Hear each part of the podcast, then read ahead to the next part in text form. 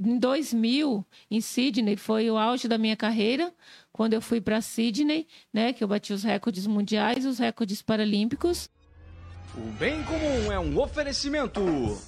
Dê Valor Corretora de Seguros, protegendo tudo que tem valor para você. Há mais de 30 anos, realizando e protegendo sonhos. Siga arroba Valor Seguros. Doutor Tiago Ferreira Luiz, especialista em ortodontia e implantes. O dentista número 1 um de Joinville. Siga arroba Tiago F. Luiz Odonto.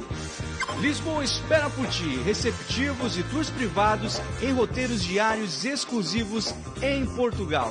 Experiências culturais e gastronômicas é com a Lisboa Espera por Ti. Siga no Instagram, arroba Lisboa Espera por Ti Tours. Hope Store roupas, calçados e acessórios. Visite a loja física em Joinville ou faça as compras pelo seu celular.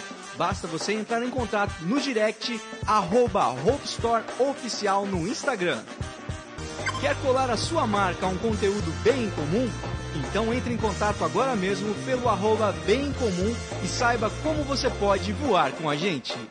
Bem em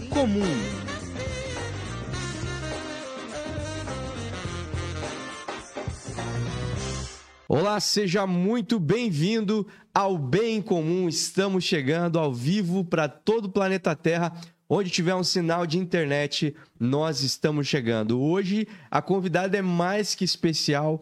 Ela é uma das maiores medalhistas que tem nesse país aí, na categoria dela. E a gente vai falar muito sobre esporte, vamos falar sobre a história dela. A gente já tem conversado com ela que ela chegou cedo, né? Ela é britânica, ela chegou cedo, então a gente já conversou um monte sobre um monte de coisa. Muitas curiosidades, a gente, algumas eu fiz questão de não perguntar para poder perguntar junto com vocês. Estou aqui com ela, Adria Santos. Seja muito bem-vinda, Adria. Muito obrigado. Boa noite a todos que estão nos assistindo. E nós madrugamos aqui, chegamos bem cedo. Chegaram cedo, né? Ô, Adriano, é, para a galera que não, te, que não te conhece ainda, não, não, não, vamos pensar que deve ter alguém que não te conhece, né? Mas é Sim, mas, claro que sim. Mas não é muita gente, não. Mas para a galera que não te conhece, é, que quem é a Adri? Se apresenta para a galera aí. O que, que você faz? Fala, quando se fosse, fosse apresentar para alguém que nunca te viu na vida. Pode deixar. Eu sou Adria Santos, né? Eu não enxergo. Sou... É um bom jeito de começar, Adria. Parabéns. ah, sou atleta paralímpica, né? Competi durante 27 anos na modalidade de atletismo. Legal. E você tem quantas medalhas já no teu currículo aí? Hum, medalhas no total são 600 medalhas de campeonatos nacionais e mais de umas 75 medalhas de campeonatos internacionais e paralímpicas são 13 quatro de ouro, oito de prata e uma de bronze. Não tem pescoço que caiba todas essas medalhas. São pesadas. Imagina. Então, nós, vocês estão vendo o currículo de quem está aqui com a gente hoje. Quero convidar vocês já de cara, já vou começar pedindo para que vocês vão lá no Instagram, abre uma aba aí, vai no Instagram e segue arroba é, Adria Santos, atleta. atleta. E também já vai seguir o Instituto Instituto Underline Adria Santos. Falei certo? Isso, segue lá, galera. Segue, segue eles lá. Um trabalho muito bacana. Para mim não esquecer, que pode ser que eu esqueça depois de falar. Vou falar já na largada. Já segue eles lá. Conheça é, esse projeto que foi estreado. Agora acabou de ser lançado. Sim, agora que Joinville sim. recebeu. E a gente vai falar um pouquinho sobre isso daqui a pouquinho. Mas antes quero contar a tua história, a tua trajetória, porque a gente estava conversando é, é, fora do ar. Você não é joinvilense? Não. Você é da onde? De onde você é? Eu sou lá de Minas Gerais. Eu nasci no interior de Minas, em Nanuque, que fica no norte de Minas, né? Bem ali, divisa com Bahia e Espírito Santo. Uhum. É, com, com, sete anos, a minha família se mudou para Belo Horizonte e em 2003 eu fui para o Rio de Janeiro. Ah, é, em 2003 não, é, em 96, em 2003 eu vim para Joinville. Em 2003 veio pra cá. 2003 e estou aqui até hoje. e aí você não tem sotaque em lugar nenhum. Mistura, né? Misturou tudo e... Pode ser fácil? Deixa eu falar pra você? Não, meu, não tenho uma amiga mais. mineira que é... Nem trem, nem o ar, nem sou. Ela fala assim, deixa eu falar pra você. Fala. Eu tenho uma amiga também que mora aqui. Ela, ela é bem encarregada. E, o, e do Rio também você não tem, né? Porque do Não, Rio não perdi. tem como. Não Aham. tem. Não, tirando o perdi que você agora se entregou. Perdi. É sinistro. Se entregou um pouco. Ô, Adria, mas a tua história, a tua história, você, a gente tava conversando, você não, não nasceu cega, né? Hoje você, hoje, Não. hoje você falou que só enxerga a luz, né? Sim, Você só- encheu claridade, claridade. consigo perceber. Mas não, você não, não nasceu assim, mas também não nasceu enxergando perfeitamente, é isso? Não, eu nasci, eu nasci, né, bebezinha, pequenininha.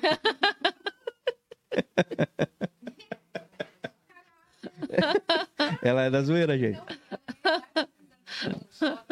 Não, deixa, deixa. É, eu nasci. A minha mãe, né, teve nove filhos, quatro com deficiência visual. Eu Uhum. sou a mais nova dos nove filhos.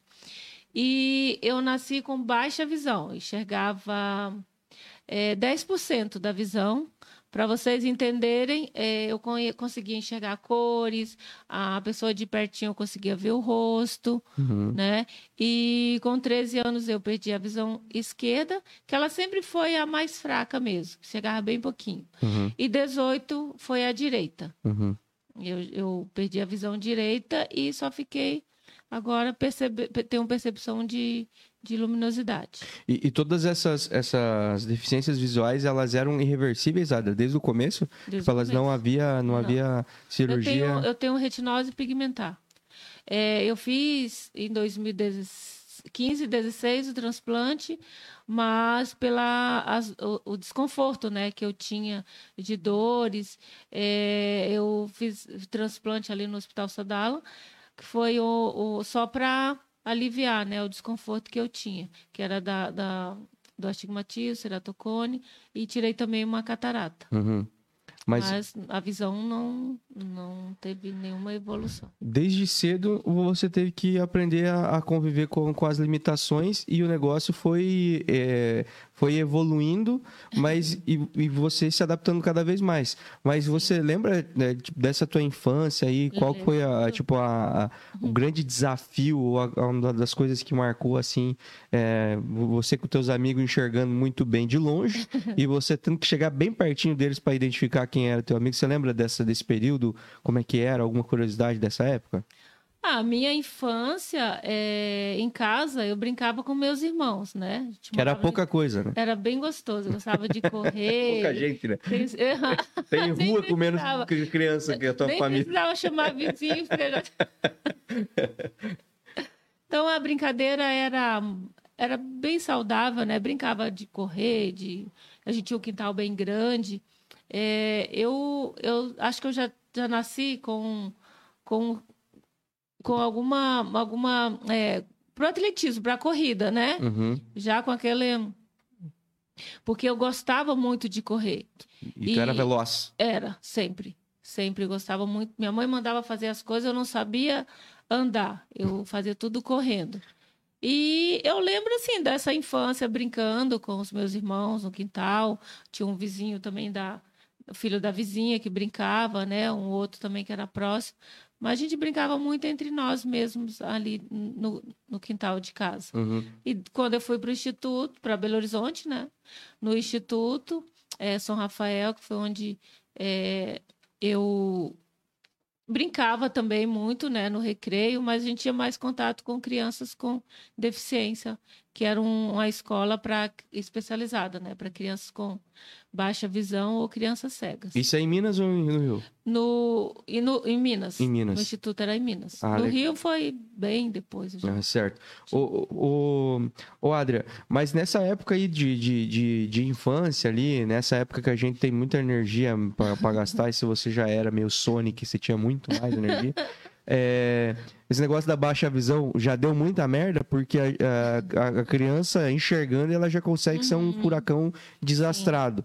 Eu eu tava falando da minha filhadinha pra vocês fora aqui. A minha filhadinha, É uma falta de percepção de espaço muito grande que ela tem. Eu falo, meu Deus do céu, é, que é um cachorro grande no corpo de uma criança. Que ela bate nas coisas, derruba as coisas, dá com a cabeça e. Não, é que é meio desligado também. E você muito veloz e com baixa visão. Você se lembra de tomar, dar muita porrada nas coisas? Eu, eu me trombava bastante, sim, porque por não saber andar, eu queria correr. Eu caí uma vez no, no, no pé da cama, até tem uma cicatriz aqui eu caí com a, com a testa na, na beirada do, da cama. Uhum. Era aquelas camas de madeira. Sim, e é de quina, né? Cortou aqui, tem, dá de sentir, né? Uhum. E aqui eu caí num balanço, brincando. Era para ter morrido, porque ficou um, limite, um milímetro da fonte. Nossa! uhum. O médico nem. Mas tudo fez. criança. Eu, criança, eu tinha seis anos. Que loucura. Uhum. que legal pra tua mãe, o médico né? nem deu nem ponto, porque era perigoso dar ponto. Tava Cá, bem perto. Cada agulha. Né? Aham. Então, aí desceu, foi crescendo e foi descendo. Bem arterinha. Aí cai no, no arrozeira, no arrozeira tem cicatriz aqui no braço também. Na roseira? Aham. Uhum. Aí entrou um espinho no braço. Tudo criança? Criança. Era, você era uma menina tranquila pra tua família? É, eu brincava, né? Eu Não, brincava. o coitinho de cicatriz. e quando é que isso, quando é que você se, se se despertou pro esporte ou pro atletismo? Quando tua mãe que falou assim, não, vai correr, vai correr numa pista. Ou não, você não, conheceu de outra não, forma? Não. É, eu comecei no esporte, foi depois, quando a gente se mudou para Belo Horizonte. E, e a minha mãe ficou sabendo do Instituto São Rafael, né? Porque ela levava a gente para os hospitais para fazer exames e ficou sabendo.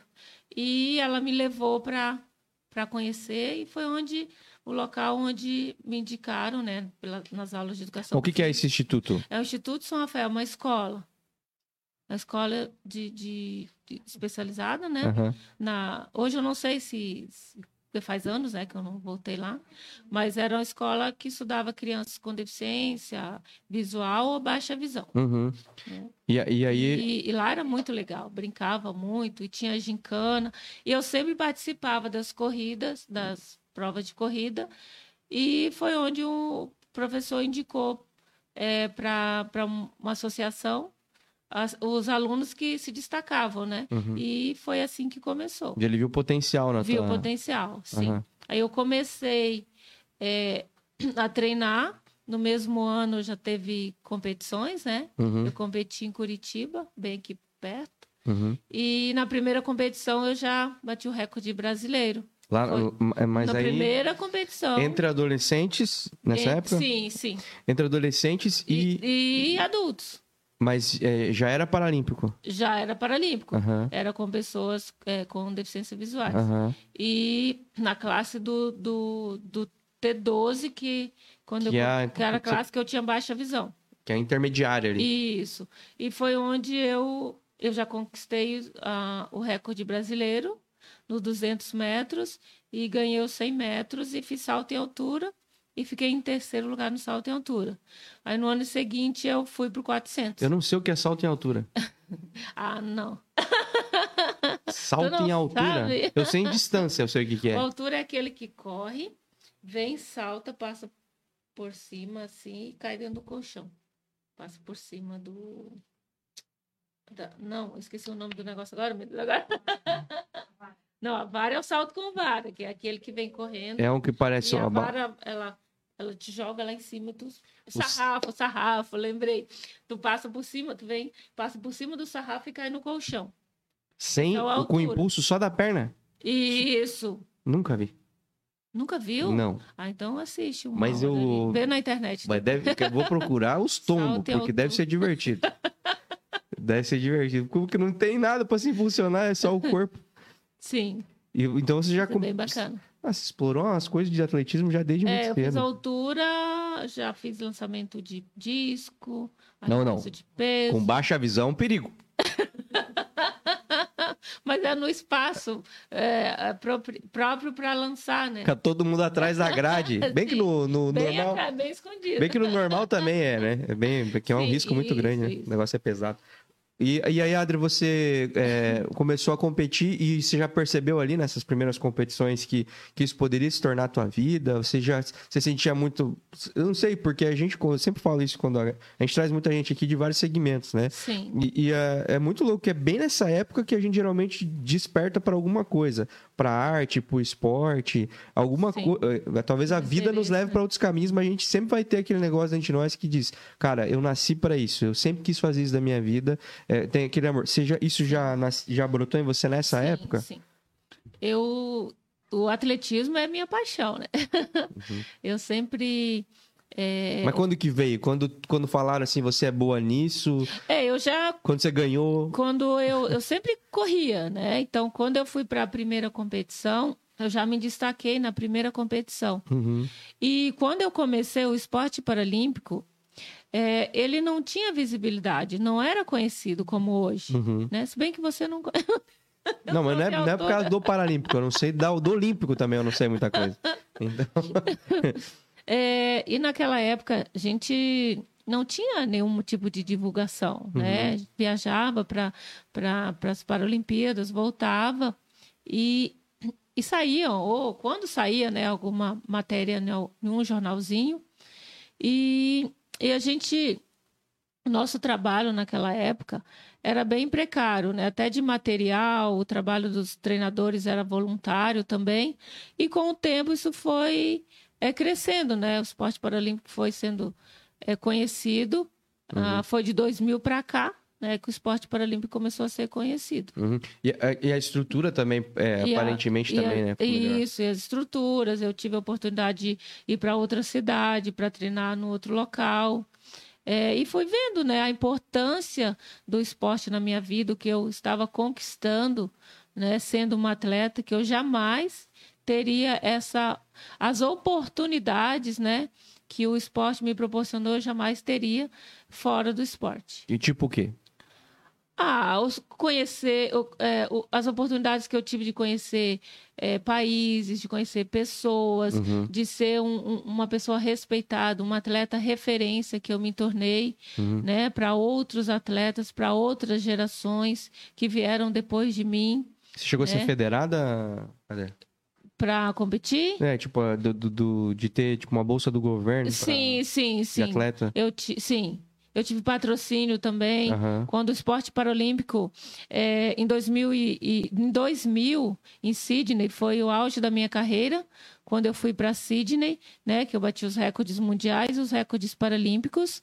Eu gosto que ela conta desse jeito assim, ela conta, ela passa como se fosse, ah, daí teve aquela vez que peguei o ônibus errado, mas não, ela ganhou a medalha no mundial, cara, numa Paralimpíada. Foi, foi lindo. E bateu foi... só o recorde, né? todo mundo que tinha competido até ali tinha feito seu melhor e ela veio e falou: "Não, eu consigo fazer melhor ainda". Mas ela conta como se, né? Mas ela fala assim: "Aí peguei um lanche e fui para casa".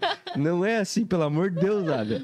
Conta ah. melhor essa história. Eu quero saber isso agora. Eu quero falar só sobre as Olimpíadas de Sydney. Tá Como bom. é que você se preparou? Como é que Sydney. foi esse processo aí? Ah, foi lindo. O convite, Sydney né? Porque... Foi, foi o auge né, da minha carreira. Eu me mudei para o Rio de Janeiro e treinei, treinava lá no Célio de Barros, né? Você mudou para treinar? Para treinar. Porque sim. a equipe de, de, de paratletas fica lá ficar, treinavam lá. Uhum. Uhum. E eu fui para lá, tive a oportunidade, recebi um convite, fui para lá. É, morava na associação, né, da, era a SADEF na época, uhum. e treinava no Célio de Barros, que é ali um complexo do Maracanã. Uhum. Eu treinava ali. E na época treinava os atletas olímpicos, que também estavam se preparando para Atlanta, né, inclusive o Robson Caetano, que eu falo sempre que eu sou fã dele, porque foi a minha referência né, de atletas que uhum. estavam ali na pista. Então, para mim, era o nosso máximo, né? Tá Loucura, né? treinando, né? ter aqueles atletas é, é, ali que estavam treinando juntos, né, para a Olimpíada e eu treinando para as Paralimpíadas. E foi, teve Atlanta e logo depois eu continuei no Rio, né, uhum. e treinei para Sydney, que foi o auge da minha carreira. Uhum. Aí eu tava, na época eu treinava com outro treinador, porque às vezes a gente acabava mudando, né? Uhum. Deixa eu só Ah. fazer um, um parênteses aí, Adri. Sim. Porque é, eu, Dá pra esse negócio não entrar no meu nariz. Não, fica tranquilo, fica tranquilo. Onde você tá aí é um lugar de segurança, tá? Ô, ô Adria, deixa eu só te perguntar é, sobre as categorias. A gente tava conversando fora Sim. do ar ali, só pra colocar a galera na mesma página do T11, T12, T13, tá? aham. Pra, pra gente explicar e pra gente entender por que, que você contou que quando você competiu em Curitiba, você tava no T12. T12, porque pelo que você me isso. explicou, é um intermediário da- É, do- dos o- níveis nós ali. competimos, né? O T é o, o T de, de, de track, né? Que são as provas de, de pista. Aham, E, o, o, e tem as provas de campo, que é o field. aham. né? E, e no, no, no Paralímpico, nós competimos por classes, né? E por, pelo grau ali da deficiência. Então, quanto maior a deficiência, menor o número. É, por exemplo, o 11. O 11 é a pessoa que é cega total ou ela tem só percepção de, de, de vulto. Uhum. Ela entra no 11. O 12 E ela tem que competir como? ela tem que competir com os olhos vendados e correr com guia. Isso é obrigatório, né? Certo. Para o 11. Uhum. O 12 é a classe que eu era quando eu enxergava, que é baixa visão. É, na regra, eu posso. O guia pode me auxiliar até entrar ali no bloco, né? Ele pode me auxiliar, direcionar o bloco. Uhum. E se eu, se eu consigo correr sozinha, eu posso correr sozinha. Uhum. Né? Esse é o 12. Uhum. O, o 13 é uma classe que enxerga um pouco mais e compete igual os atletas olímpicos, um do, lado, um do ladinho do outro. Uhum. Né? A regra é a mesma. E a pista é reta? E a, a- tem 100, 200 e 400. Ah, o 100 é uma reta, o 200 é uma curva e a reta, o 400 sai na curva, reta, curva e reta. Cansei. 400 Cansei já. são as provas de velocidade, né? Uhum. Depois tem 800, 1500, E é, Atlanta- 5 mil, 10 mil. Em Atlanta você competiu em qual categoria? Eu competi na em Atlanta, eu já tinha é, mudado de classe, eu competi no 11. Tu já te veio pro, pra galera vendada e com o guia. Isso, com a galera com, vendada e com guia. E, e qual, qual? 100 metros também? 100, 200 e 400. Foram Nas as três três. medalhas de prata, Ah, nas- Você competiu nas três. nas três. Certo, beleza. Agora segue tua história que eu acho que a galera já tá todo mundo na mesma Aí página. em Sydney, foi o, é, isso, em Atlanta eu já tinha ido para Seul com 14 anos, Barcelona, em 92 que foi a medalha de ouro, Uhum, na classe do 12. uhum, Em Atlanta, fui para o 11. uhum. Aí Sydney, Atenas e Pequim no 11. E Sydney foi o auge, né? Eu estava no Rio de Janeiro, eu treinava lá no Célio de Barros.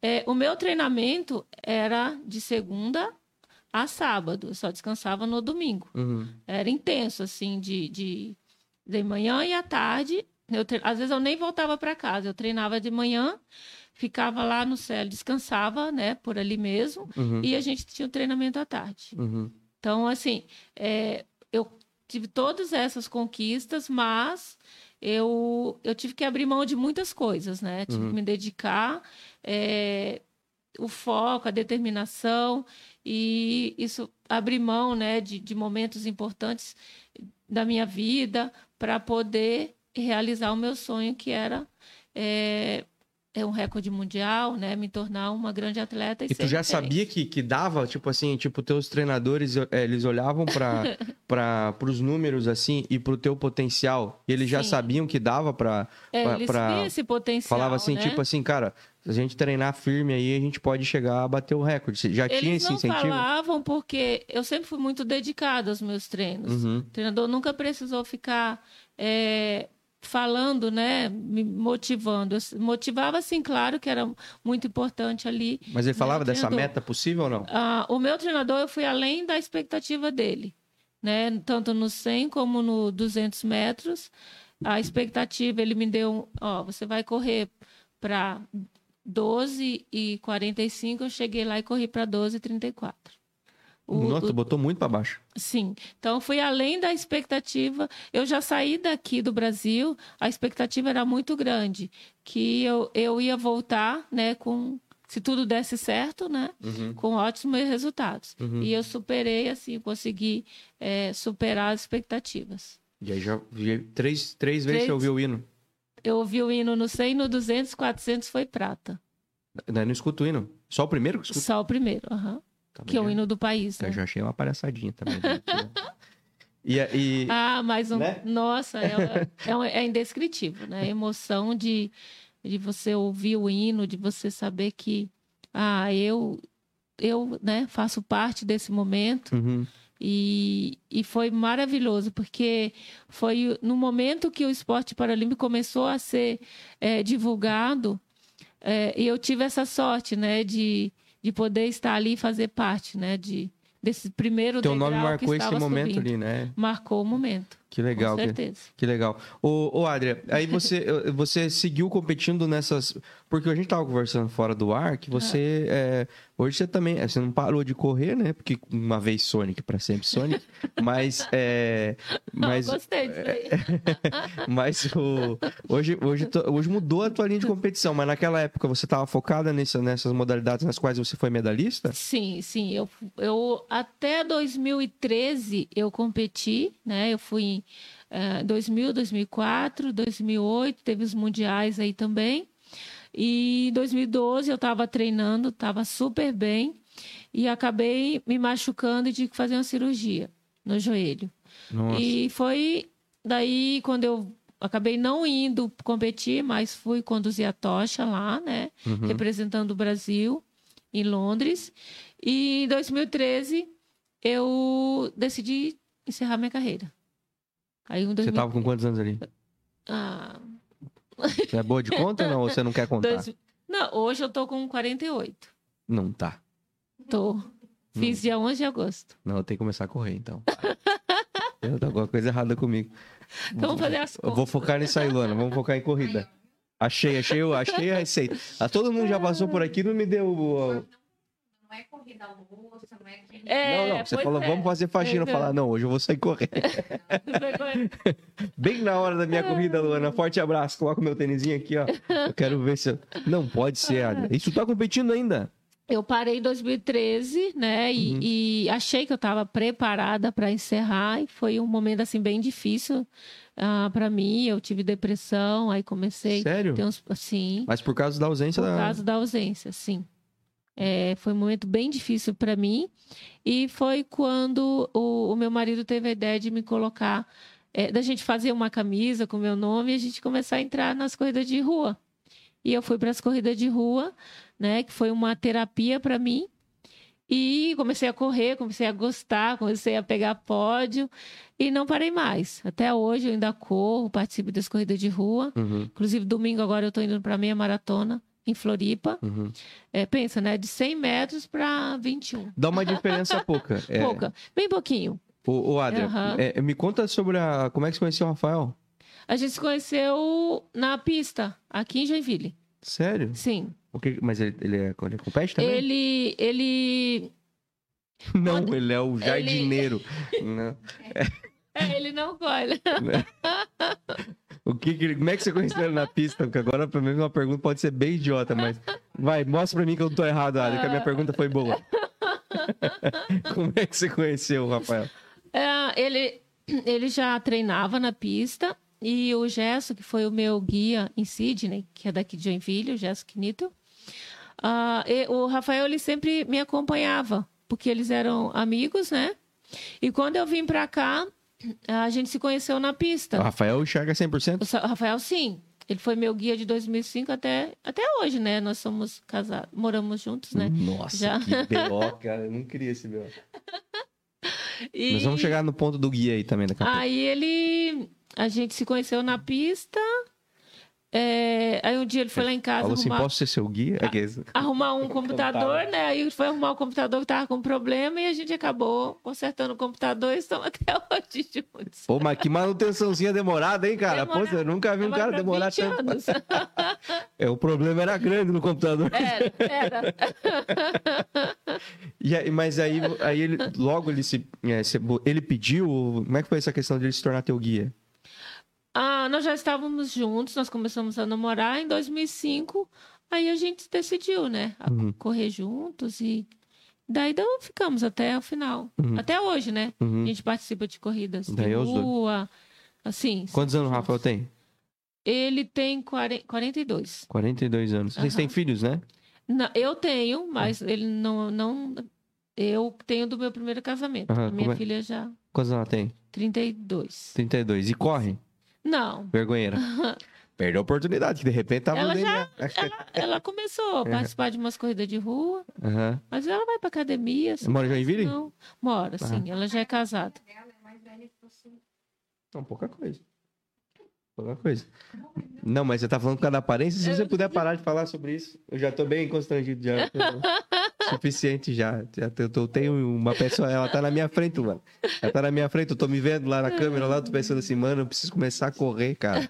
Tá acontecendo, não tá, tá errado. Meu Deus do céu. Você não faz ideia, Adri, quantia que eu tô judiado, meu. Parece que eu trabalhei em olaria. Ah, pois é. O negócio. Vamos correr? Não, vou correr de noite, porque de dia também prejudica também. Por quê? Porque eu, eu sou. a- a- eu sou transparente. O pessoal da, Ai, meu vai ver aí. O pessoal na câmera tá vendo. Eu tenho falta de melanina. Eu tenho menos dois melanina se eu for medir, eu acho. E aí eu teria que me batumar de protetor solar, usar aquela. Eu já uso camisa, né? No sol, Aham. assim. Mas então, pra mim, tem que ser aquelas corridas noturnas, que agora tem, né? Tem umas meia maratona noturna aí. Sim, tem. Pra mim tem que. Super bronzeada. A Adri não, Adri tem melanina valendo É, mesmo. bastante Não, sol. não, fa- não falta melanina. Ô, Adri, conta pra mim como é que funciona a questão do guia. O guia. É... O que, que ele pode, o que, que ele não pode fazer, o que, que ele pode tem que fazer? fazer. A função do guia é guiar, né? Tá ali. é, Eu falo assim, ó, ó, o guia, ele é os olhos do atleta, Uhum. né? O que o atleta não está vendo, a função do guia é estar orientando, né, na pista. Mas ele fica falando com você? Ou você tá correndo também, é ruim falar, né? motivando. Os meus guias, eles me motivavam, porque se torna tão automático correr, Uhum. né, na pista, não...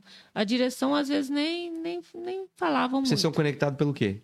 Uma cordinha, é- eu sempre prendi nesses dois dedos aqui, né? Hoje tem uma cordinha oficial que, que ela tem um, um- um- Um velcro? um- é como se fosse um é, é um- uma parte emborrachada, como se fosse um Siliconezinho? isso. Aham. Mas eu corria com cadastro de sapato mesmo, corro até hoje, né? Eu boto nesses dois dedos e meu meu guia também. A orientação é aqui no contato aqui no braço, Braço com braço? braço com braço, contato é aqui. Aham. E o guia hoje, Mas né? ele corre espelhado? como espelhar? Porque se vocês estão braço com braço, e você tá jogando o braço direito pra frente É, ele mas tá aí jogando tem esquerdo. que sincronizar, né? Tem que ter um sincronismo. Ah, se eu coloco a minha perna direita, ele, a minha perna esquerda ele vai colocar a direita, aí vai. Então é espelhado. É isso. Aham. Nossa, meu, eu tô falando, cara, eu com certeza ia cair muitas vezes, cara. É, e o guia, né? Ele tem que cruzar a linha. Hoje, a, a, a- regra tem que cruzar junto com o atleta, mas não pode passar nada do guia na frente do atleta. Tem o. Então, desclassificado. Pode Nossa, e finish. tem que ter um guia bom. Geralmente o guia é o atleta, né? Porque hoje, Ah, é, porque a eles nível, você tá falando no nível, nível de mundial, nível velocidade? paralímpico, Aham. sim. Tem que ser um atleta. Não, com a menina é recordista, né? Então o cara falar assim, não, vamos. Preciso de um guia. Eu falar, mas eu vou correr com a menina que não tem recorde. Não vou, felizmente, você eu não vou poder ajudar, não. Não, não tô com Não, essa. mas hoje eu já não. Tô, Hoje- tô, tô tranquila. É. Aham. E na, na, nessa, na corrida de essas meia maratonas que você corre aí, é, lá no Paraná a gente chama de corrida rústica. Isso. É, essas meia maratonas que você corre, é, é, você precisa da regra também, porque é, elas são, elas não são, é, geralmente elas não são. Não, eu corro normal, né? Com o pessoal que não tem deficiência. É isso que eu perguntar, elas não são, eu elas não têm essa categoria, não, né? Não, eu entro nas corridas de Mas aí, rua. mas aí não precisa usar o. Não, não. Aí Vocês não, usam só mais o guia. só por- Só o guia mesmo. Mas por uma questão de vocês dois estarem correndo junto. Não, o guia eu tenho que ter, né? Não tem como eu correr sozinha. Não, não, não o guia. Não, tô, tô pensando no- na cordinha. Ah, tá, desculpa. A cordinha, sim. A gente corre do mesmo jeito com a cordinha. Mas daí é pra- é uma questão de como vocês querem. Não, porque para ele, para eu correr, tem- a gente sempre corre com a, co- com a- cordinha para orientar aqui, né? Aham. Mas se você ganhar essa competição, os caras falam, cadê tua cordinha? Eles não vão falar, na, né? no- no- no- na, na pista, sim. Na pista tem que. Mas na meia maratona, whatever. Não importa. Se tu tá na classe competindo, por exemplo, na- nas Paralimpíadas ou no campeonato, é, tu tem que estar na regra. Não, vamos, que vamos, usar Florian... vamos usar Florianópolis como, como base. Pra você ver que eu sou... minhas perguntas são bem ignorantes, sim, tá, sim, eu tenho a regra. Do, se eu tô como pessoa com deficiência visual, eu tenho que estar dentro da regra. Porque tu, a tua medalha vai ser de, de, de pessoas... da, da categoria. Se for, se for é, Hum. premiar pela categoria, sim. Entendi, entendi. E como é que você tem teus resultados nessas meia maratona? A meia maratona é a segunda vez que eu vou participar. Eu participei de uma aqui há muitos anos, foi em 2015. É que meia maratona é bastante, já mas tem umas de menos, de 5 km. Cinco, é, cinco, eu tenho participado de 10, já participei. Esse dia eu fiquei em segundo na categoria, né? E tô voltando, porque eu fiquei é, uns anos eu tava mais pedalando, Uhum. mais na bike. E esse ano que a gente voltou para fiz os exames, deu umas alterações, né? eu voltei para a corrida. Ah, entendi. Ô, Adria, me, me explica sobre a questão de. é, beleza, lá na- na- na- nos jogos, principalmente a nível nacional, os Jogos Paralímpicos e Sim. principalmente esses internacionais, é mais fácil de conseguir categorizar todo mundo ali, é realmente a galera com, com baixa visão, média visão e, e cego mesmo ali, né? Sim, sim. É, é mais fácil. Acontece assim, olha, se vai sair uma prova, né? Tem que ter é, a, a quantidade de, de, de, de países. Se não tem, eles ac- acabam é, fazendo aquela junção, né? Do T11 categoria com o mista. T12. Uhum. Aí faz essa junção. Mas geralmente é, é, eu já competi. Inclusive em Sydney eu competi na classe do T12. Né, que foi a classe acima da minha. Então, para a final foi eu. ah, do, T, do T11 só tava eu na final. Mas no T12, As o guia, é, todas- o guia vai até ali na pista. Não, mas como quando tem essa junção, o 11 ele, ele tem que correr na regra ali do, do, do- do- por exemplo, eu posso correr. Se eu bato um recorde mundial, é, não vai valer para minha classe se eu não tiver com o óculos. Ah. né? Então tem que seguir a regra mesmo estando. Mas vamos pensar que você é T12. Porque o 11 não consegue correr sozinho. Sim. Sim, o cara que é da categoria 11 A mesmo não- categoria 11 não consegue. Mas vamos pensar que você é, você é T12. Você já foi T12 no momento ali, Já. né? Aham. É, e ali no T12, até o 400 é, é, é, é sem as- guia? to- ah, se a pessoa consegue enxergar a marcação, ela pode correr sem guia. Mas ela tem curva? Sim, mas tem T12 que, que consegue.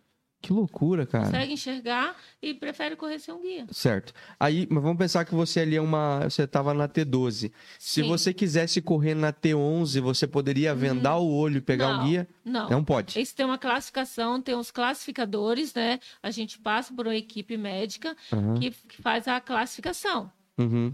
É, a gente faz os testes, né? Se tem uma distância, se está vendo ou não. Então, Uhum. tu é classificada pelos médicos, pelos classificadores internacionais, ou aqui no Brasil, né? Não tem classificação, também vai lá e pa... não só os visuais, mas todas as deficiências, elas têm que passar por classificadores Entendi. para ser inserida na, na, na, na modalidade ali dentro da, da sua classe. Entendi, entendi. O, e você sentiu, tipo assim, quando você começou a, a mudar, fazer essa transição, ou voltar a correr, porque você teve o período da, da depressão que você teve ali, Sim, sim. a- de alguma forma foi a corrida que te trouxe, te- te- Foi. o que que, você lembra qual foi a corda que você se agarrou nesse momento? Geralmente a gente precisa de uma corda, né? Às vezes a gente, a gente é, fica buscando é, essa corda, quem tem é, problemas com, com esse, todo esse tipo de problema, depressão, ansiedade, Sim, síndrome de sim. pânico e tudo mais. É, o meu começou também, o síndrome do pânico. E a, e- mas a, meu caso foi. a corrida foi uma, um- ajudou você? Foi. Eu fiquei uns anos tomando remédio para ansiedade e depois eu mesmo tirei, Uhum. porque eu percebi que, que eu estava me sentindo bem. A depressão, né? Quem tem sabe, não tem cura.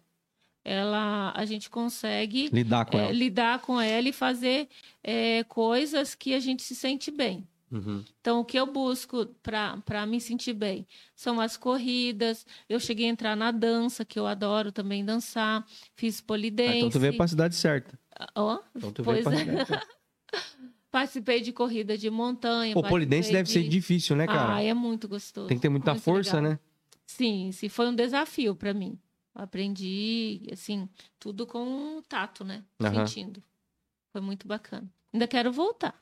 E aí você, mas a minha pergunta é assim, quando você voltou pra para quando você voltou pra pista, quando você voltou a correr, né? Porque você já voltou aí para essas competições com uma quilometragem maior, você não voltou a correr competições, é, como é que você chama? É de, de curta Competições de prova de velocidade. prova de velocidade? Essa não, que tem eu fui- 200 não, aí eu comecei a correr, comecei a participar das corridas de 5 e 10 quilômetros. Entendi. Aham. E quando você começou a competir com isso aí, você se foi se sentindo melhor? Foi sim, sentindo sim. per- pertencendo àquilo ali? O, o, o bacana foi porque eu entrava nas corridas e pessoas, né, me conheciam e vinha tirar foto. E as pessoas não sabiam que elas estavam me ajudando também, né? Que eu estava ali procurando eh, ajuda e estava me motivando. Então, eu fui aumentando o meu leque de amizades, que tem até, até hoje, né? A gente e essas corridas é muito gostoso por isso, porque cada corrida que eu participo, é, conheço uma pessoa nova, pessoas que começam a seguir a gente no Instagram e acompanhar, né? Meio Minhas... Uma tribo quase, né? Sim, sim. Então eu fui, cada vez eu fui me motivando, motivando outras pessoas, né, a, a começar a participar também.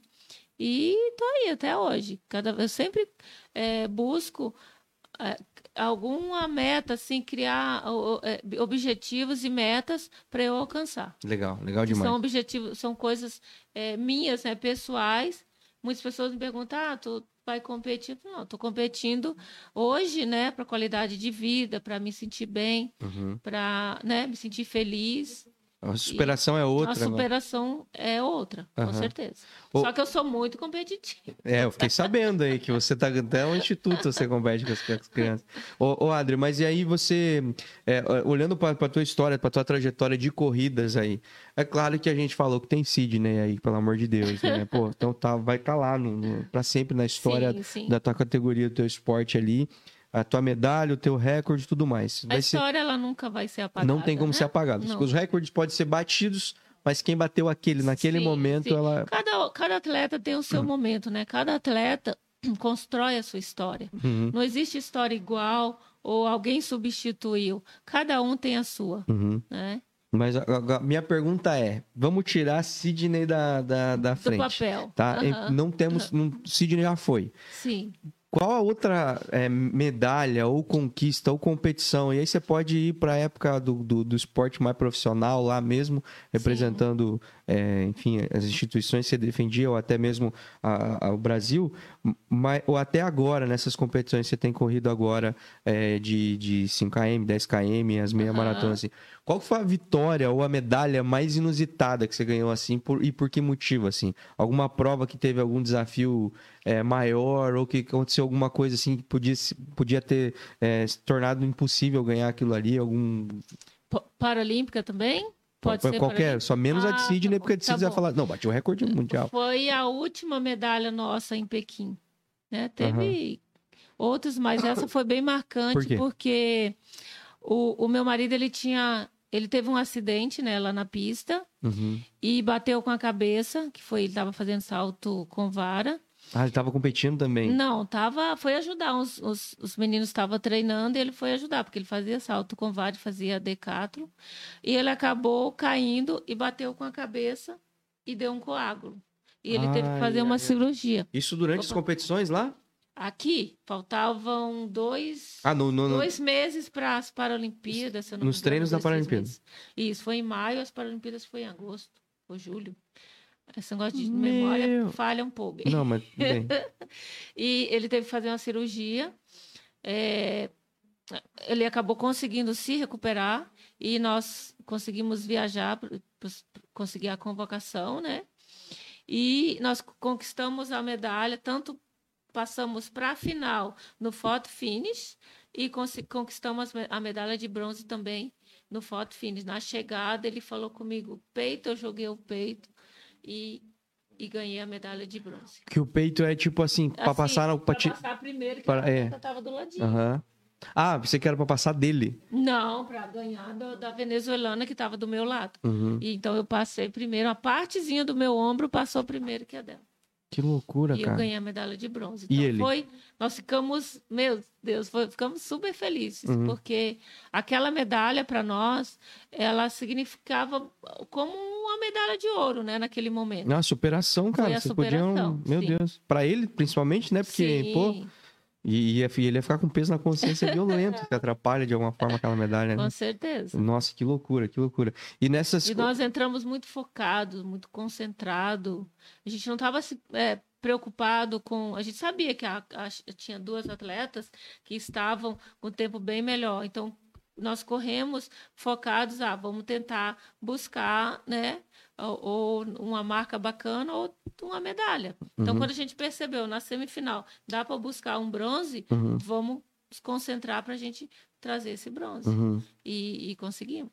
Ô, ô uma pergunta, mais uma das minhas perguntas ignorantes aqui é, é, o, o que muda é, pro, pro atleta é, ganhar o, o ouro, a prata e o bronze de maneira, não uma maneira simbólica, a gente sabe, né? Obviamente, todo mundo quer ser o primeiro, né? Quer ser o melhor, Sim. quer ser o the best. Todo mundo quer ganhar o ouro. Mas assim, é, tirando essa parte ali do- da, da- da vaidade de pódio, existe alguma coisa que é algum benefício que é maior, assim, tipo, como melhor você for ranqueado, quanto melhor é, é, melhor tua colocação, melhor tua bonificação, você ganha um bônus da, da- do Comitê Olímpico. Financeiro? É. Teve uma fase, né, da minha carreira que a gente recebia por medalha. Ah, É, quanto recebia melhor. É, a medalha de ouro tinha um valor, de prata outra, de bronze outra. Aí a minha pergunta ignorante foi Aham. top. Vocês não faziam ideia disso, né? Com certeza ninguém sabia. E, e aí, então. Mas isso quando eu estava muitos anos já competindo que, que começaram a premiar.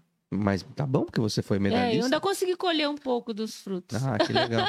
Tem quatro casas em Jurerê, tá pra alugar lá, pessoal, se você é, quiser, quiser alugar as casas. Você pode me dar. Eu não tenho. Ô, ô Adri, deixa eu te contar um caos. Conta. Deixa eu perguntar primeiro pra você. Com quantos anos você descobriu quanto, quanto longe era 5 quilômetros? Quantos anos? É. Ah, quando eu corria, parei de correr velocidade e fui correr na rua. Uhum. Eu, Daí você eu falou assim, já tá chegando? Eu falei, ah, tá chegando em É, um eu quilômetro. sofro até hoje, para te falar a verdade. A resistência, eu vou por persistência mesmo. Uhum. Mas é, é sofrido para mim. Adri, se liga só. Eu tinha, um, sei lá, meus 14 anos de idade. e eu era um menino franzino, era um menino magrinho. Eu, eu cabia dois de mim dentro desse corpo que, que existe hoje. e, e- e eu gostava de correr também, eu gostava de esporte e tudo mais.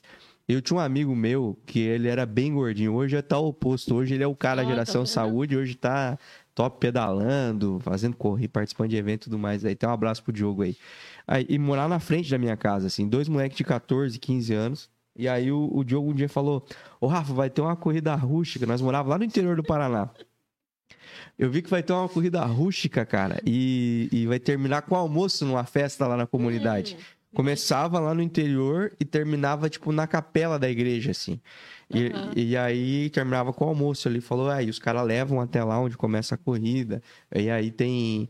é, no final lá vai ter, vai ter a, o almoço lá e tal. E pra quem competir vai, vai ganhar o almoço. Eu falei, fechou? Eu tô, tô dentro, tô dentro? Pô, Aham. como não?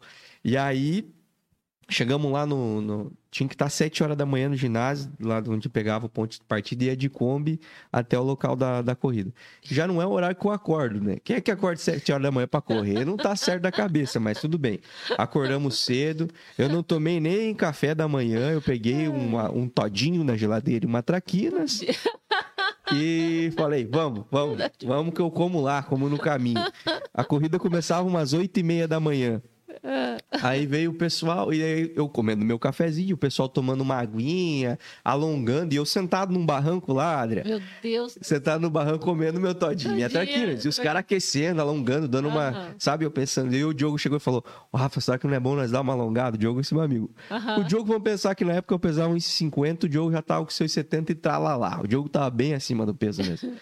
E aí, é, eu comendo, eu falei, Diogo, se tu começar a fazer essas frescuras que os caras estão fazendo aí, você vai cansar, irmão. A hora começar a corrida, tu já vai estar Aham. cansado. Vamos ficar de boa. Deixa esses trouxa ficar cansando antes de nós aí, Hum. que nós vamos ganhar esse negócio, cara. E eu comendo meu negócio ali. Aí o Diogo veio umas duas vezes. Ah, mas será que não era bom nós dar uma aquecida, Aquecida? cara? Que eu não sei.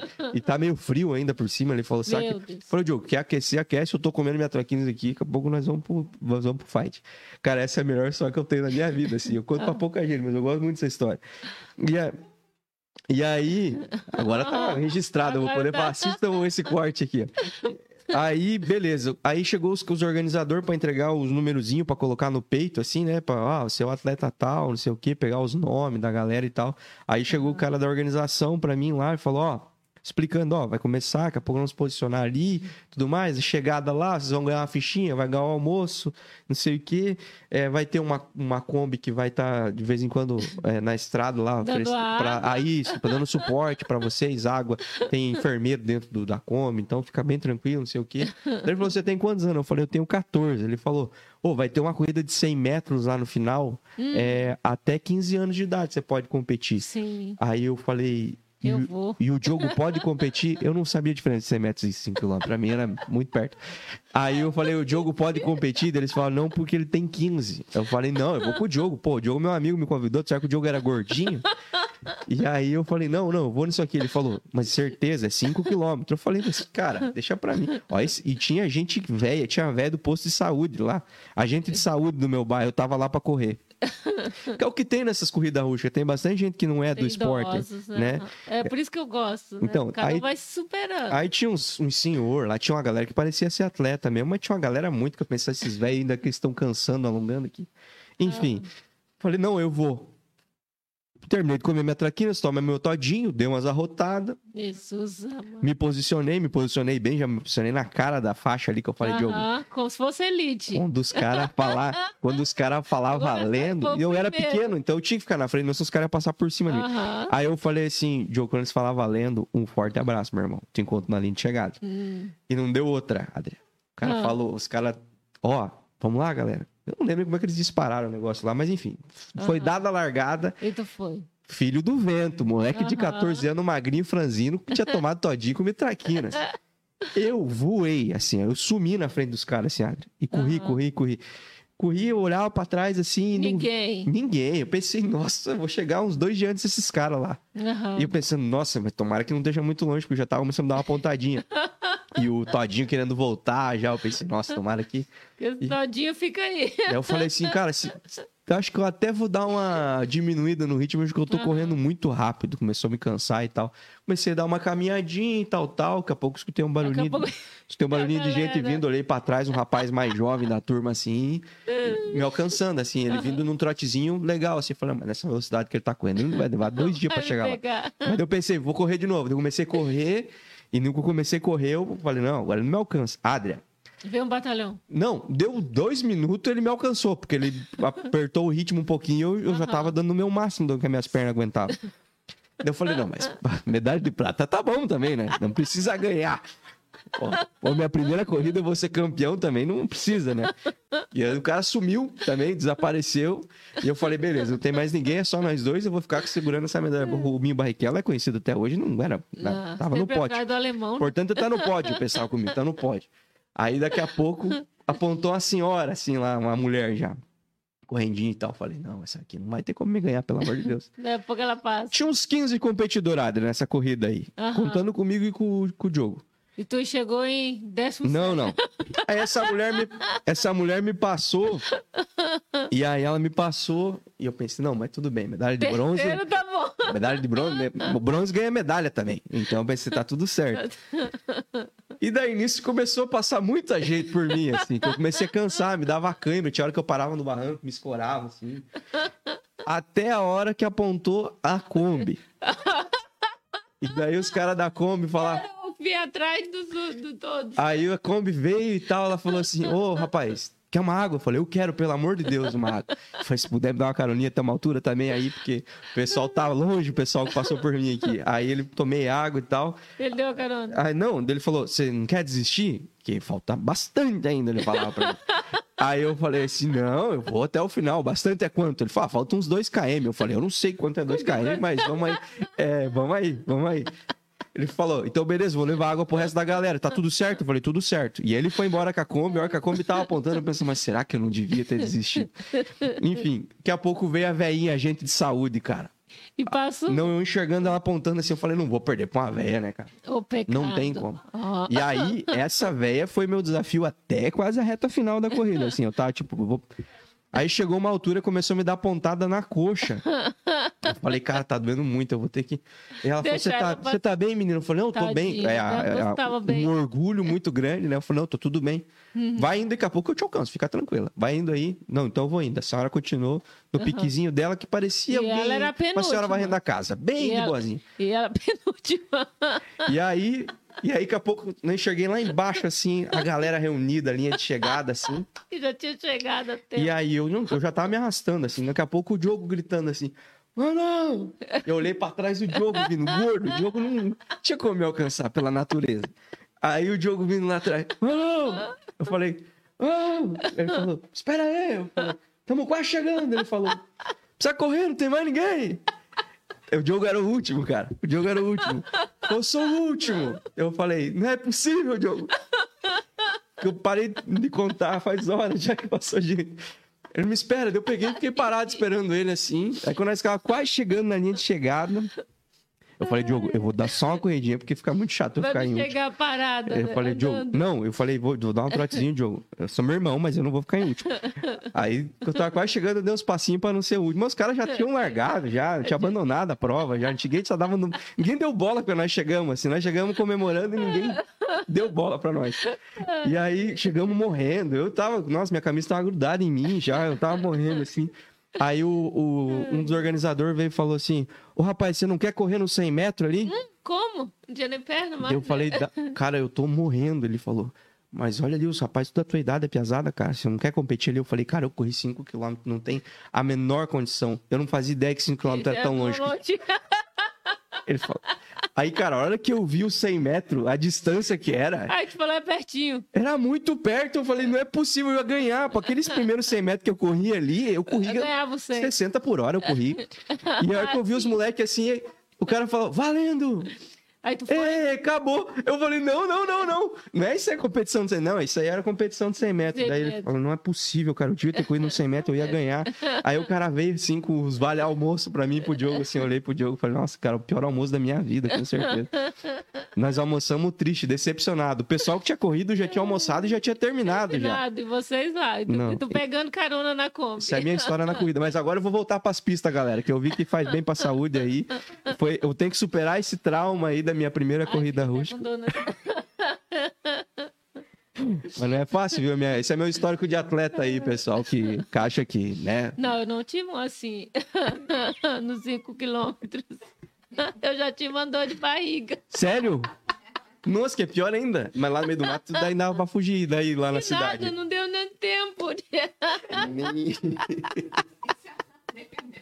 que que tu fez? O que que eu fiz? Segurou firme e foi. Te- Terminei a prova e corri pro banheiro. Ah, mas você foi até o final. O quê? Terminou a prova. Limpa não.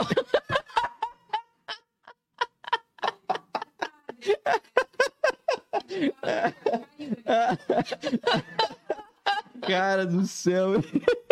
Eu, eu lá na minha ainda dava pra correr pro mato se eu quisesse, mas não. Nada. Cagada assim, mas desistir. Não, não. Né? Cagada melhor. Tem cagada pior que, que O pior é que passamos a moça querendo entregar a medalha, né? Pro, pro meu marido, e a gente tentando passar, né? E ele dizia assim: deixa ela, a moça, toma a medalha, a medalha entrando na frente. E falou: moço, deixa ela passar, ela tá cagada.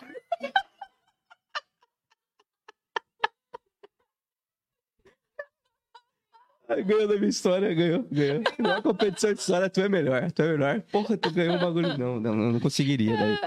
Mas assim, grandes arrependimentos que eu tenho. Primeiro, ter aceitado o convite do Diogo, que a gente podia estar assistindo, tá dormindo de manhã, domingo. E, nossa, no outro dia. Ah, e tem essa coisa ainda. O pessoal que não, não corre, né, eles não faz ideia. Mas, pra quem não tem condicionamento físico, no outro Meu dia Deus. parece que você apanhou de 16 Sim, pessoas eu e o Diogo nós não conseguia sentar. E aí, É bem isso. não é? É igual quando, por exemplo, eu treino. Se eu fico um tempo. Quando eu voltei agora em janeiro, né? Eu fi- tava mais pedalando. Falei, ah, bom, eu tô pedalando, eu vou voltar, eu tô bem. Fui na pista, corri três voltas. Falei, meu Deus, o que, que eu tô fazendo aqui? Sério, doía tudo. Dói demais. Aí aos poucos eu fui voltando, fazendo 5, 6, 7, 8. Agora já tô indo pra 21. O Diogo- Eu lembro que Vou nós chamar o Diogo pra ir junto. Não, e assim, ó, A gente foi com qualquer roupa. Nós não tava com a roupa de correr. Tênis também não, né? Não, nós. Olha, eu não fui, mas devia ser tactel, não devia ser uma, uma coisa. Nós ficamos até assado no outro dia, assim, ó. Eu falei, Diogo, você tá assado? Ele falou, meu Deus, cara, eu não tô conseguindo sentar. Ele falava, nossa, cara, horrível, horrível, assim, que história. Mas é uma das melhores histórias da minha vida, assim. E eu e o Diogo, nós somos meu amigo até hoje, assim, nós somos muito amigos. legal. E esse negócio aí que selou nossa amizade pra sempre. Mais porque os- ainda, né? quem passou por esse perrengue junto, é, né, Diogo? Não tem o que nós não passe, cara. É, é uma loucura, cara. E até hoje ele, ele lembra dessa história, nós rachamos, biquei. Mas agora eu vou voltar a correr, eu quero. Eu vou correr É, e eu vou chegar em. Eu, eu só tenho que bater essa meta. De eu não não posso ser o penúltimo. Isso eu tenho... mesmo. Não é muito difícil, né, Adria? Não, claro que não. Mas é, O antepenúltimo ali, né? Acho que dá. é meio que. tem. Já é, eu já superei, né? Claro. Já é uma superação. É bem Ô, ô, Adriano, mas é, piadas, não é piada, é com a história real. História Piada, reais, é, histórias reais engraçadas à parte. É, vamos falar sobre o Instituto. Vamos. Quando é que chegou essa história de você montar o Instituto Adria Santos? Qual que é o objetivo disso e como é que funciona? A gente sabe que acabou de, vocês acabaram de, de abrir, e, enfim, e a gente viu notícias disso e tudo mais. Mas conta pra mim, assim, como é que nasceu esse, esse, esse projeto? Ah, essa ideia né, de, um, de um projeto, ela já, já vem de muitos anos. né? Desde quando eu competia, é, eu sempre aproveitei todas as oportunidades e, e, e aprendi muito com o esporte, né? E eu sempre tive vontade de poder é, contribuir na vida das crianças de alguma forma. E o ano passado, né, um, um- uma pessoa entrou em contato comigo é, do, do Banco Votorantim. E eu até achei que era fake, né? Eu falei, ah, não deve ser. É golpe. É golpe, não vou retornar. E fiquei uns dias sem se retornar a mensagem. E um belo dia, acho que veio uma luz, né? Para me mandando, né, entrar em contato. E eu entrei em contato. E era, não era fake, né? Era verdade. E foi onde tudo começou. Né? Criamos o projeto. Esse ano é, era para a gente começar até um pouquinho antes, mas como fomos ajustando tudo, nós começamos no mês de agosto com as crianças, no dia primeiro, né? Uhum. O projeto é a iniciação do atletismo com crianças cegas e baixa visão e crianças sem deficiência que estudam em escolas públicas de Joinville. Bah, que legal, cara. Aí nós começamos em janeiro. Essa, essa, esse projeto ele funciona dentro da, da Univille, Uhum. lá no, no Bom Retiro. Que é onde uma galera treina, né? E que onde a galera treina, onde eu treinava, treino né, até hoje, ainda corro lá, mas quando eu vim para cá, sempre treinei lá dentro da Univille, na pista. Uhum. E o projeto funciona lá, nós temos aula de segunda a quinta, eh, de manhã, nós temos uma aula de manhã e uma aula à tarde, com Uhum. as crianças, né? E o, a sala também do projeto está dentro da Univille. Ah, nós começamos no dia primeiro para para ir se familiarizando né, com as crianças, os pais também com a gente. E o lançamento foi no dia 11 de agosto. O lançamento do projeto, o lançamento do Instituto André Santos, né? Uhum. E também foi o meu aniversário.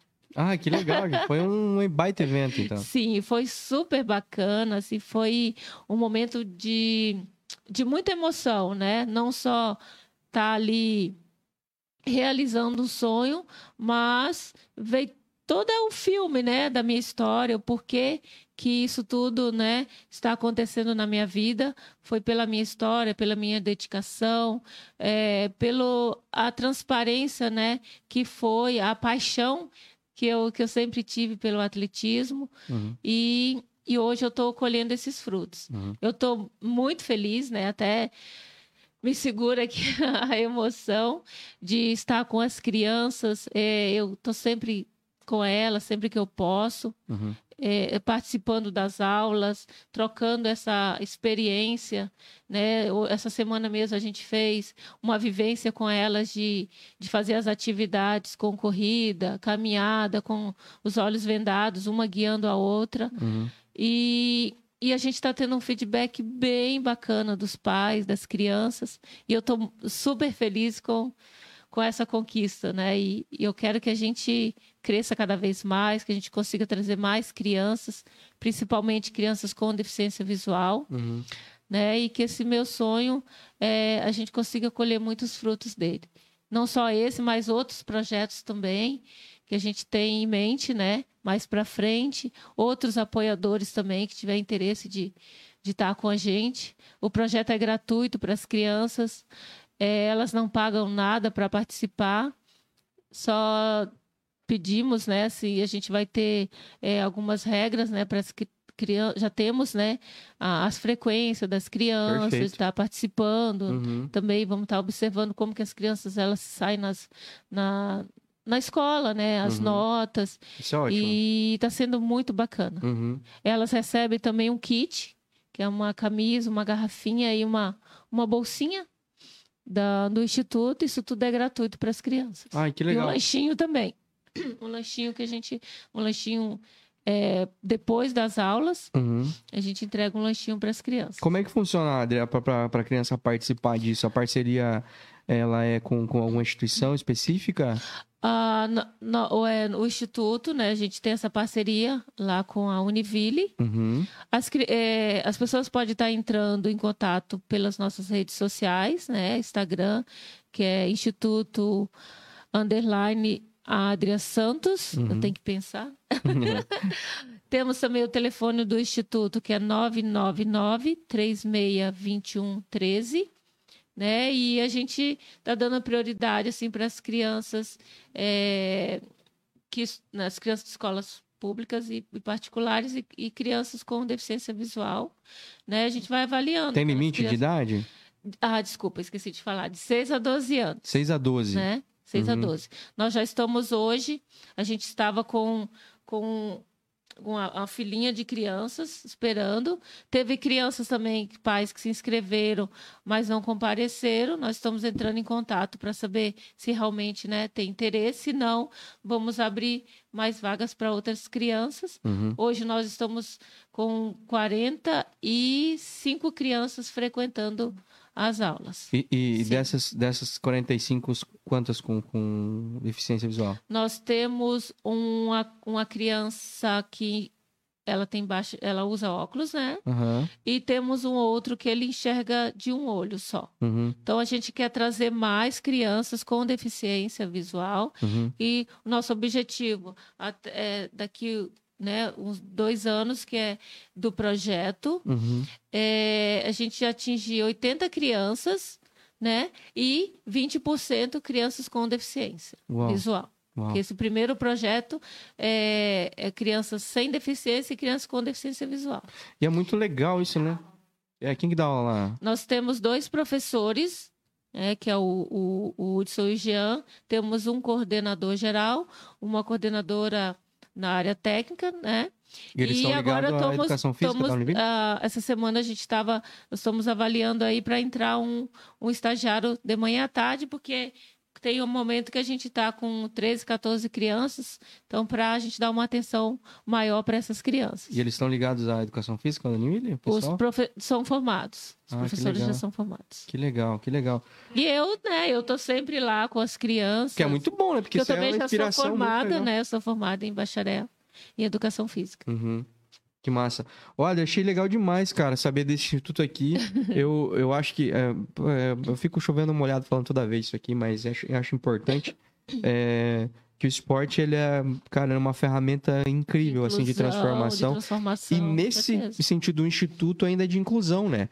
Porque Sim. por mais que a gente, o, o esporte seja é, um- A uma- não uma- exclusão, né? é, o esporte tra- ajuda- trata muitas coisas, né? Como o trabalho coletivo, como a competição, como competir consigo mesmo, superar, sim, sim. é, questão de saúde, de cuidado, de disciplina, educação. Tem um monte de sim, ferramentas. sim. Mas quando você parte pro para-atletismo, e principalmente nessa integração que vocês têm no instituto Sim, lá, isso é gera. objetivo, né? Isso gera consciência social, é muito bacana, Sim. né?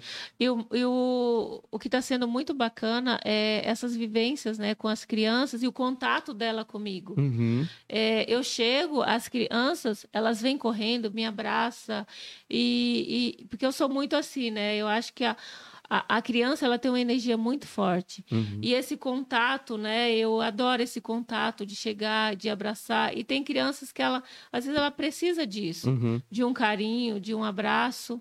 Uhum. E está sendo muito bacana, porque eu, é, ela já chega, ela sabe, a Adria não enxerga, então eu tenho que tocar. eu já- às vezes ela já chega, me abraça ou fala comigo, né? Ela já já tão, já está sendo automático isso para para as crianças Uhum. né? Hoje mesmo, ela estava é, na aula, foi uma, uma, uma prática, né, de fazer a corrida com os olhos vendados. Um garotinho já veio me perguntar, Adria, você enxerga? Sim. Né? Então ele já começa a desenvolver ah, a- a- as curiosidades. é, ah, eu, eu passei por essa experiência. Ele ah, a Adria não enxerga assim. Ou se chegar uma outra criança que, que, que não enxerga, eles já vão saber. Uhum. Essa criança, então, vou ter que. A gente estava ensinando a como segurar no braço, né, desviar de um obstáculo. Na, na, no- na atividade da corrida, corrida com, com cones, né? A criança ia guiando uma outra. Então, tem, a gente termina a aula, tem criança que já vem me dar a mão para me guiar, para me levar até lá fora na pista. Que legal, E isso cara. vai ficando automático, né? Uhum. Essas crianças elas vão crescer, elas vão levar isso para a vida. Não vai gerar estranheza né? para Não ela. vai levar estranheza. Uhum. Se entra uma criança com deficiência na escola, elas já vão saber lidar. Uhum. Vão ter. né? Já vai ter aquele, é, aquele respeito e saber que, mesmo a criança tendo uma deficiência, ela pode brincar, Uhum. ela pode correr, Uhum. né? Eu brinco com Até saber elas, como ajudar, né? Até Porque- saber como ajudar. Uhum. Nossa, É. muito legal. Muito Tá legal mesmo. Muito bacana. Uhum. Alguém já foi filmar isso lá, não? Já, a gente tem. Tá sempre postando, né, no Instagram, Uhum. é, as aulas. Uhum. A Vanessa também tá sempre que, que ela né, tá lá com a gente, filma, posta lá no Uhum. nosso, nosso Instagram. Isso é muito bacana. Eu acho que precisa, as pessoas precisam ver cada vez mais é, o projeto, mais esse tipo de iniciativa, porque, cara, é agora. É a categoria de base aí que vocês precisam- a gente precisa educar, é essa categoria de base que a gente precisa ensinar.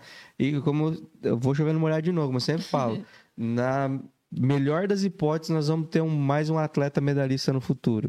E na pior das hipóteses, nós vamos ter um cidadão fantástico. Nós vamos ter Sim, uma pessoa muito melhor para a sociedade, né? Sim, sim. É que eu sempre gosto de falar, né? Que o atleta, a, a missão da gente aqui é, é- às vezes a gente não tem nem noção, né? Do nosso papel. É, não é simplesmente ganhar uma medalha e, e, e acabou, né? Ah, eu sou um campeão e pronto. A gente tem muito mais, né? É deixar um legado, é passar o, o, o- a ferramenta que é o esporte Uhum. né? Como eu falei no começo da nossa conversa, se eu não fosse, se eu não tivesse ido para o esporte, eu não teria as oportunidades que eu tive, né? Não só de conquistar a medalha, mas as coisas que eu aprendi com pessoas que passaram na minha vida, né? Treinadores, eh, dirigentes, porque eu não conquistei o que eu conquistei sozinha Uhum. né? Teve uma equipe por trás de mim. O- os bastidores, às vezes as pessoas não sabem, né? A pessoa só vê a gente lá na hora que está ganhando a medalha, o resultado. Mas por trás daquela medalha, a gente tem uma, uma, uma, uma trajetória, né? De, de, de muitos é, é, obstáculos, né? Até chegar ali. Então, acho que a gente tem essa missão, deixar esse legado para as crianças que elas vão levar para a vida delas, Uhum. né? O que, é o, o, que a gen- o que eu aprendi no esporte, muitas coisas é, eu trouxe para o meu dia a dia, Uhum. eh, né? De, de, de, de foco, de, de acreditar, de concentração, de, de ter objetivo, né? Na vida. Então, é isso que a gente quer passar para essas crianças. Uhum. O, o, o, o- André, você viveu a tua vida inteira com- lidando com, com o desafio de se adaptar a todo momento, a todo momento mesmo, porque muda o ambiente, muda tudo para você, né? Muda, é, é, muda completamente como é que você se, se move, como você se posiciona no local. Mas é, hoje, é, depois de tudo que, que você já viveu, todas as experiências que você já teve, todas as superações que você já teve e com toda a evolução tecnológica que nós temos aí, Sim. qual que, qual que ainda é um grande desafio para você? Para você eu digo assim, mas colo- eu coloco em, em- na roda as pessoas com baixa visão, com deficiência visual, assim, qual que é o grande desafio é, da- das pessoas com esse tipo de deficiência hoje? Ah, o desafio é, acho que é a, a, a pessoa, né, ser, é, ter mais informação, né, para que a gente às vezes pensa assim, ah, é, mudou muito, né, tá tudo muito moderno, mudou muito, mas eu acho que ainda falta muito ainda, né, a visão das pessoas, é, por exemplo, quando eu fui para a faculdade, né? A gente está no meio de pessoas que têm esse contato, que está acostumada ali. Quando a gente sai fora desse, vamos dizer, desse mundo, né? A gente vê que, que falta muito ainda, né? O, as pessoas, é, é, principalmente, né? Nessa, na, na faculdade, que a gente vê muitas, muitas pessoas dizendo, ah, foi cursar tal curso e tive muita dificuldade. Então, acho que é ter mais essas informações. Mas por parte das pessoas, você das fala ou por, pessoas. par- por parte de conteúdo, de material? conteúdo, de material também. A tecnologia ela evoluiu muito, né? A gente vê que, igual a gente estava conversando no- antes, né? Do celular, hoje ele tem acessibilidade, é, a gente tem essa facilidade de de estar acessando né, a- as redes sociais, mas é, tem situações que a gente não, a gente precisa da ajuda de, das pessoas para que chegue a um formato que a gente consiga ter esse acesso. né? Uhum, Então isso ainda às vezes ainda precisa mudar um pouco ainda. uhum. E, e você se vira muito bem com tudo, tudo no teu, no teu dia a dia, na tua, na tua rotina diária, você se vira muito bem. Tipo, Sim, casa, sim, deslocamento, sim, sim, celular, tudo mais. Em casa eu faço tudo, Uhum. eu, eu lavo, eu a máquina, né? Se tiver que lavar- em casa não é Se tiver diferente. que lavar na mão, eu lavo.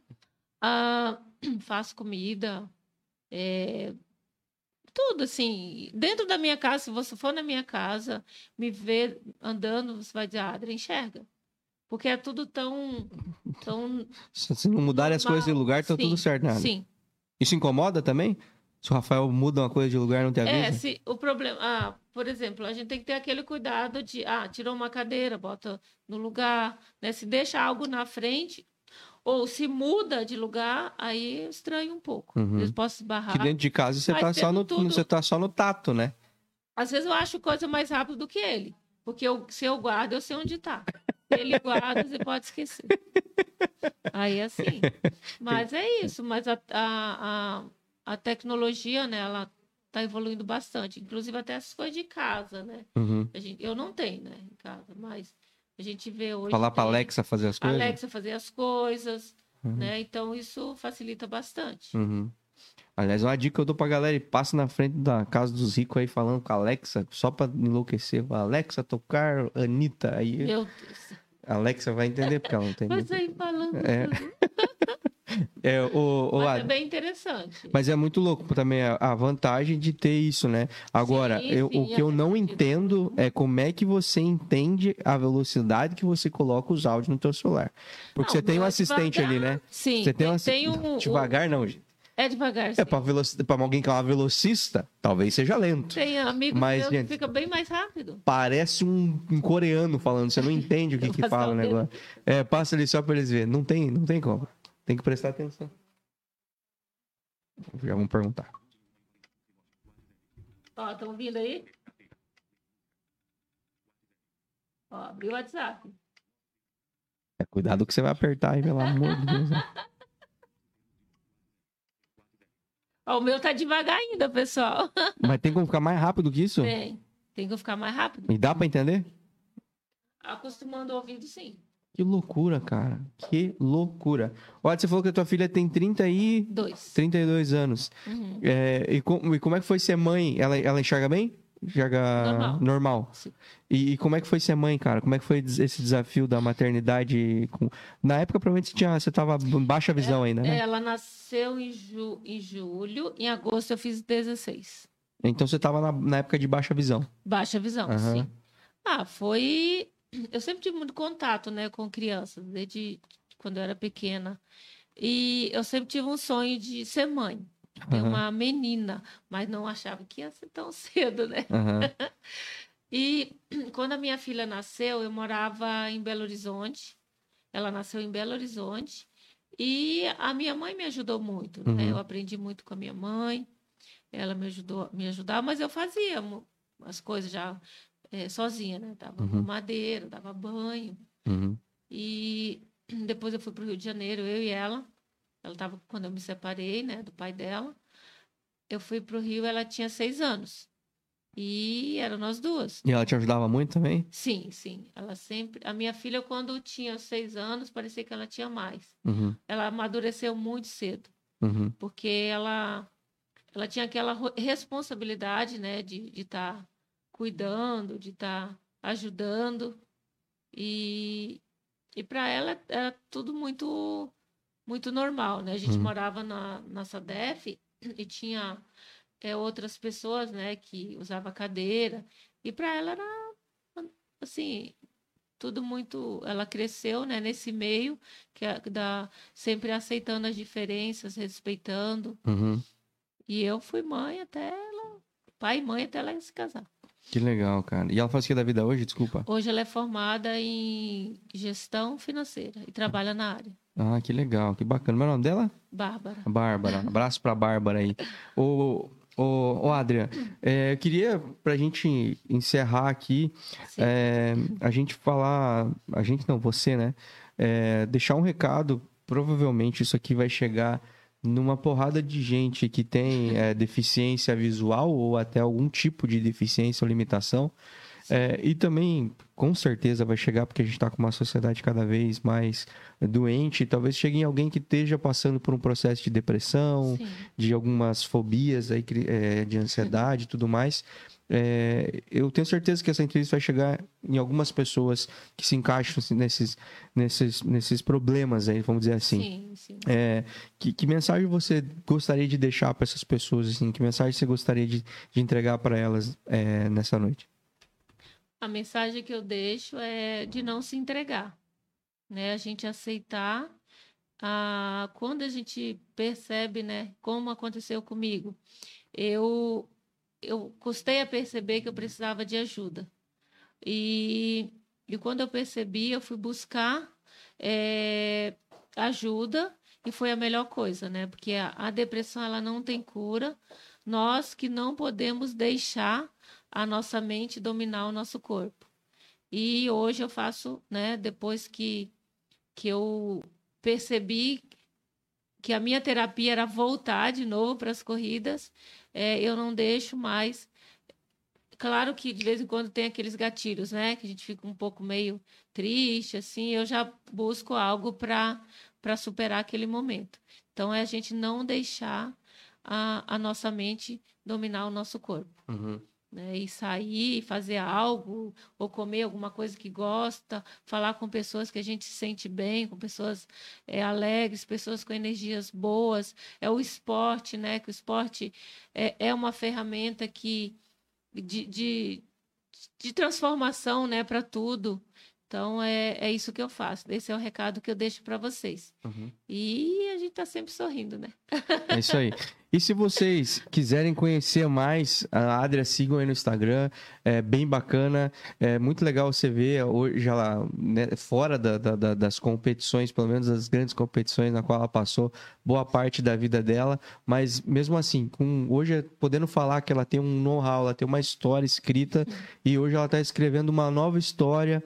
É, o que você para para pensar com uma pessoa que bateu recordes mundiais, uma pessoa com medalhas é, de, de Paralimpíadas, não, não, não passaria por baixos, né, baixas na vida, por momentos difíceis, mas ela aqui, ó, se provando ser humana como muitas pessoas, é, não é um, ninguém é um super-herói e ela, mas mesmo assim, é super-herói de si mesma, né, superando a- as, as dificuldades, encontrou ferramentas, encontrou naquilo que sempre foi a vida dela, é a paixão dela, é algo no que ela podia se agarrar para poder seguir e que você possa acompanhar e seguir ela lá, porque eu tenho certeza que cada dia você vai ter uma inspiração nova, uma motivação a mais. É, para nós é um motivo de muita alegria ter batido esse papo, conhecido um pouco mais de você e conhecer do, do Instituto também. Mais uma vez, peço para que vocês sigam arroba Instituto Underline Adria Santos. Já perceberam que é um projeto muito bacana, acabou de iniciar e se você é, quiser de alguma forma ajudar a multiplicar isso, comece seguindo e depois manda para as pessoas aí, empresários,